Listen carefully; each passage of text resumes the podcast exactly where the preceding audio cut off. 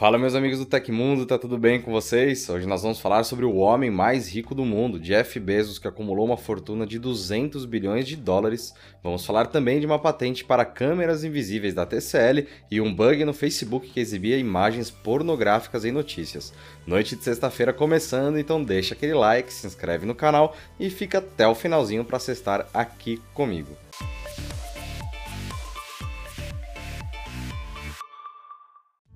O fundador da Amazon, Jeff Bezos, se tornou a primeira pessoa do mundo a acumular uma fortuna de 200 bilhões de dólares, o equivalente a mais de 1,1 trilhão de reais pela cotação atual da moeda. É tanto dinheiro que nem eu e nem você conseguimos imaginar realmente o que isso significa. A marca foi alcançada na quarta-feira passada, de acordo com a Forbes. A publicação estima que o homem mais rico do mundo tem um patrimônio líquido de 204,6 bilhões de dólares no momento, depois de ele faturar 4,9 bilhões ao longo do dia, com a alta de 2% nas ações da gigante do comércio online. Essa marca é a maior já registrada pela revista desde que ela começou a acompanhar as fortunas das pessoas mais ricas do planeta no início dos anos 1980. Mesmo ajustando a inflação, nenhum bilionário chegou perto desta riqueza. Quem mais se aproximou do feito foi o cofundador da Microsoft, Bill Gates, cujo patrimônio líquido ultrapassou os 100 bilhões de dólares em 1999, o equivalente a 158 bilhões de dólares atualmente. Com as pessoas recorrendo cada vez mais às compras pela internet devido às determinações de distanciamento social para evitar a disseminação do novo coronavírus, a Amazon quebrou recordes de faturamento durante a pandemia, segundo a Bloomberg. Isso resultou na alta das ações da varejista online consequentemente, no aumento da riqueza de Bezos, cujo patrimônio líquido era de 115 bilhões de dólares no dia 1 de janeiro deste ano, tendo um aumento bastante significativo em pouco mais de seis meses.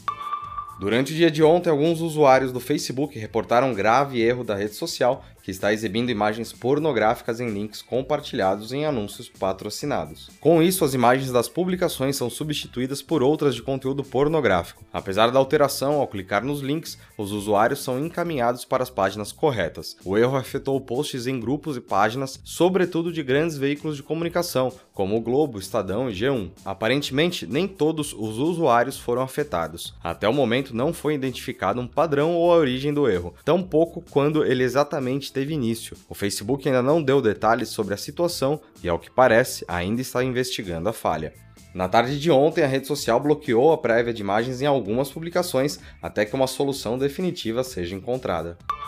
Os moradores de Salvador, na Bahia, têm até segunda-feira, dia 31, para fazer o recadastramento obrigatório do cartão do Sistema de Saúde Unificado, SUS. A ação é exigida para todas as pessoas, mesmo aquelas que possuam um plano de saúde particular. O recadastramento inclui a atualização de registros já existentes e a criação de novos cadastros. Existem duas formas de fazer a atualização do cadastro SUS, uma pela internet e outra presencial. Quem optar pela forma online apenas precisa preencher o formulário digital que está disponibilizado no site de recadastramento. Aqueles que preferirem fazer de forma presencial precisam ir até uma das 152 unidades básicas da rede municipal com os seguintes documentos: RG ou certidão de nascimento, CPF ou cartão SUS e comprovante de residência. Com o intuito de evitar aglomerações, uma pessoa da família estará autorizada a fazer o registro para os demais moradores da mesma residência, caso apresente toda a documentação necessária. Imagens da maior bomba de todos os tempos, conhecida como a bomba Kizar, foram recentemente divulgadas pela Rosatom, agência atômica russa. A explosão, datada de 30 de outubro de 1961, foi um teste realizado em um arquipélago da Rússia no Círculo Ártico. Os testes com armas nucleares na antiga União Soviética começaram em 1949. Nos anos 60, eles estavam a todo vapor devido à corrida armamentista com os Estados Unidos. Em razão disso, em 1958, a URSS já tinha realizado realizado 36 detonações controladas. No vídeo de 40 minutos divulgado pela Rosatom, é possível ver as preparações para a detonação, imagens da nuvem de fumaça e o estrago causado pelo teste. Segundo a BBC, para que os pilotos dos aviões que derrubaram a bomba Kizar tivessem chance de sobreviver, ela foi solta com paraquedas no ar. A nuvem gerada pela explosão atingiu 64 km de distância, destruindo uma vila localizada a 54 km do ponto de detonação. A explosão aconteceu a 4 mil metros do solo e pôde ser vista a 1000 km de distância.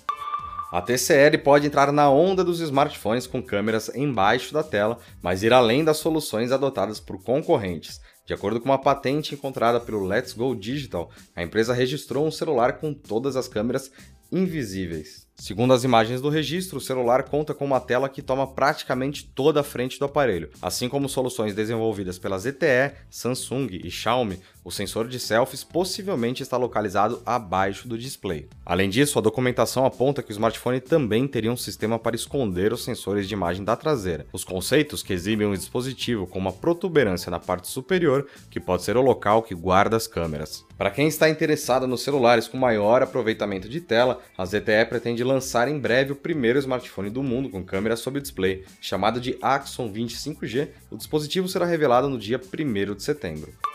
Aconteceu na história da tecnologia. Em 8 de agosto de 2009, a Apple lançou o macOS X 10.6 Snow Leopard para seus computadores Macintosh. O Snow Leopard foi um lançamento importante, pois foi o primeiro a abandonar o suporte para Mac baseados em PowerPC e a otimização de foco para Macs baseados em processadores Intel. O protocolo de rede que a Apple usava desde a década de 1980, Apple Talk, também foi descontinuada no Snow Leopard.